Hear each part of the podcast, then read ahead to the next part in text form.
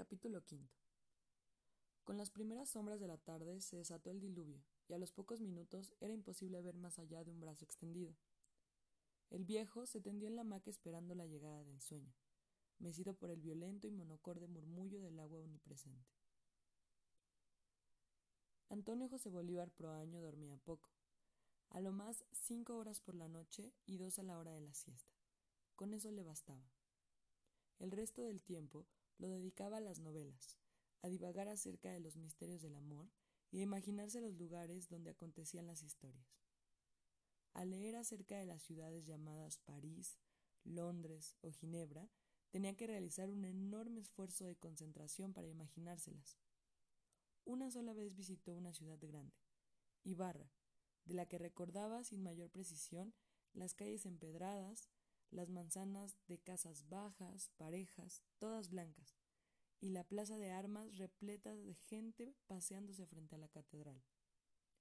Esa era su mayor referencia del mundo, y al leer las tramas acontecidas en ciudades de nombres lejanos y serios como Praga o Barcelona, se le antojaba que Ibarra, por su nombre, no era una ciudad apta para amores inmensos.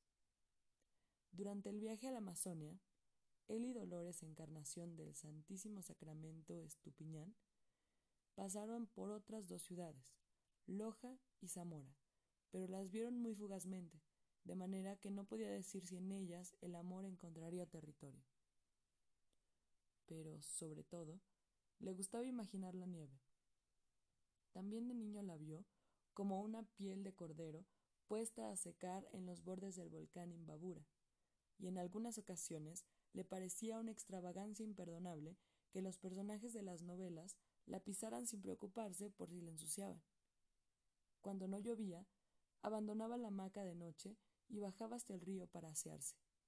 Enseguida cocinaba las porciones de arroz para el día, freía lonjas de banano verde y se disponía de carne de mono, acompañaba las comidas con unos buenos pedazos. Los colonos no apreciaban la carne de mono, no entendían que esa carne dura y apretada proveía de muchísimas más proteínas que la carne de puerco o vacas alimentadas con pasto elefante.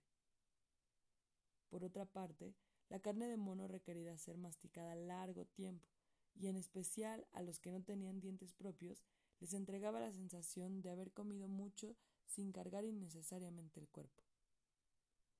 Bajaba las comidas con café cerrero, tostado en una callana de fierro y molido a piedra, el que endulzaba con panela y fortalecía con unos chorritos de frontera.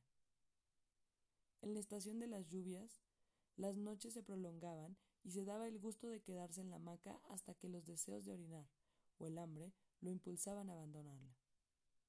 Lo mejor de la estación de lluvias era que bastaba con bajar al río, sumergirse, mover unas piedras, hurgar en el lecho fangoso y ya se disponía de una docena de camarones gordos para el desayuno. Así lo hizo esa mañana. Se desnudó, se ató a la cintura una cuerda cuyo otro extremo estaba firmemente atado a un pilote, no fuera cosa que llegara una crecida subida o un tronco a la deriva, y con el agua en las tetillas se sumergió. El río corría espeso hasta el fondo, pero sus manos expertas tantearon el fango luego de mover una piedra, hasta que los camarones se le prendieron en los dedos con sus vigorosas tenazas. Emergió con un puñado de bichos moviéndose frenéticos, y se aprestaba a salir del agua cuando escuchó unos gritos.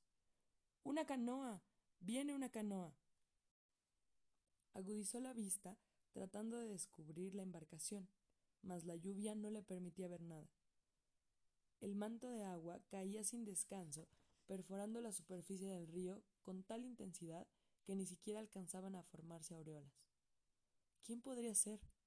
Solo un demente se atrevería a navegar en medio del aguacero. Escuchó cómo los gritos se repetían y divisó unas inciertas figuras corriendo hacia el muelle. Se vistió, dejó los camarones tapados con un tarro a la entrada de la choza y cubriéndose con un manto de plástico se dirigió también al lugar. Los hombres se hicieron a un lado al ver llegar al alcalde. El gordo venía sin camisa y protegido bajo un amplio paraguas negro. Soltaba agua por todo el cuerpo. ¿Qué demonios pasa? gritó el alcalde acercándose a la orilla. Por toda respuesta le indicaron la canoa atada a uno de los pilares. Era una de aquellas embarcaciones mal construidas por los buscadores de oro. Llegó semisumergida, flotando nada más que por ser madera. A bordo se mecía el cuerpo de un individuo con la garganta destrozada y los brazos desgarrados. Las manos, asomadas a los costados de la embarcación, mostraban los dedos mordisqueados por los peces, y no tenía ojos. Los gallos de peña, esos pequeños y fuertes pájaros rojos, los únicos capaces de volar en medio del diluvio, se habían encargado de quitarle toda expresión.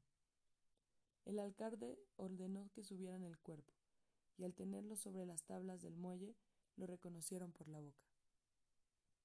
Era Napoleón Salinas, un buscador de oro al que la tarde anterior había atendido el dentista. Salinas era uno de los pocos individuos que no se sacaban los dientes podridos y prefería que se los parcharan con pedazos de oro. Tenía la boca llena de oro y ahora enseñaba los dientes en una sonrisa que no provocaba admiración, mientras la lluvia le alisaba los cabellos. El alcalde buscó al viejo con la mirada. ¿Y? ¿La gata de nuevo?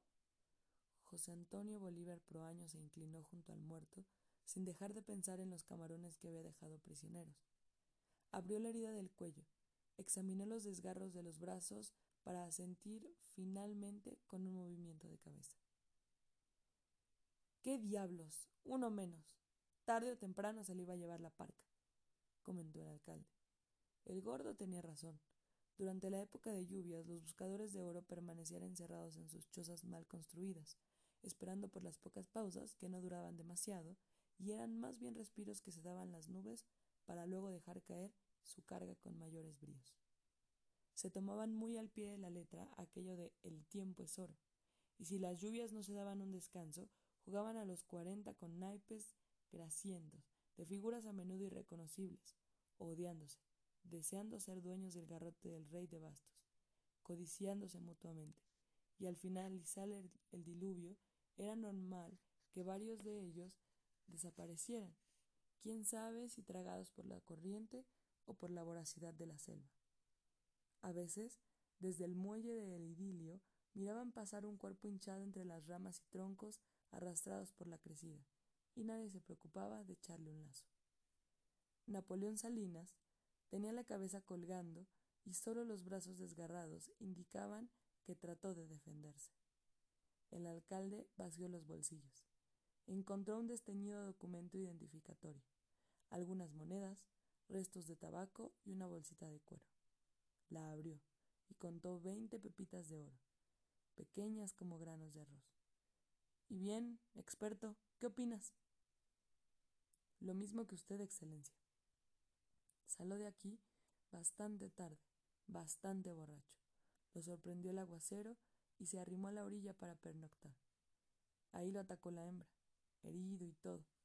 Consiguió llegar hasta la canoa, pero se desangró rápidamente. Me gusta, me gusta que estemos de acuerdo, dijo el gordo. El alcalde ordenó a uno de los reunidos que le sostuviera el paraguas para tener las manos libres y repartió las pepitas de oro entre los presentes. Tras recobrar el paraguas, empujó al muerto con un pie hasta que cayó la cabeza al agua. El cuerpo se hundió pesadamente y la lluvia impidió ver dónde volvió a salir a flote. Satisfecho, el alcalde sacudió el paraguas en ademán de marcharse, pero al ver que ninguno lo secundaba y que todos miraban al viejo, escupió malhumorado. Bueno, se acabó la función. ¿Qué esperan? Los hombres seguían mirando al viejo. Lo obligaron a hablar. El caso es que si uno navega y lo sorprende la noche, ¿A cuál lado se arrima a pernoctar? Al más seguro, al nuestro, respondió el gordo. Usted lo ha dicho, Excelencia, al nuestro. Siempre se busca este lado, porque si en una de esas se pierde la canoa, queda el recurso de regresar al poblado abriéndose sendero a machete. Eso mismo pensó el pobre Salinas. ¿Y? ¿Qué importa? Mucho importa. Si lo piensa un poco, descubrirá que el animal también se encuentra a este lado. ¿O cree que los tigrillos se meten al río con este tiempo? Las palabras del viejo produjeron comentarios nerviosos, y los hombres deseaban oír algo del alcalde. Después de todo, la autoridad tenía que servir para algo práctico. El gordo sentía la espera como una agresión y simulaba meditar encogiendo el obeso cogote bajo el paraguas negro. La lluvia arreció de pronto y las bolsas plásticas que cubrían a los hombres se le pegaron como una segunda piel. El bicho anda lejos. ¿No vieron cómo venía el fiambre? Sin ojos y medio comido por los animales. Eso no ocurre en una hora ni en cinco. No ve motivos para cagarse en los pantalones. Bravuconeó el alcalde. Puede ser, pero también es cierto que el muerto no venía del todo tieso y no apestaba, agregó el viejo.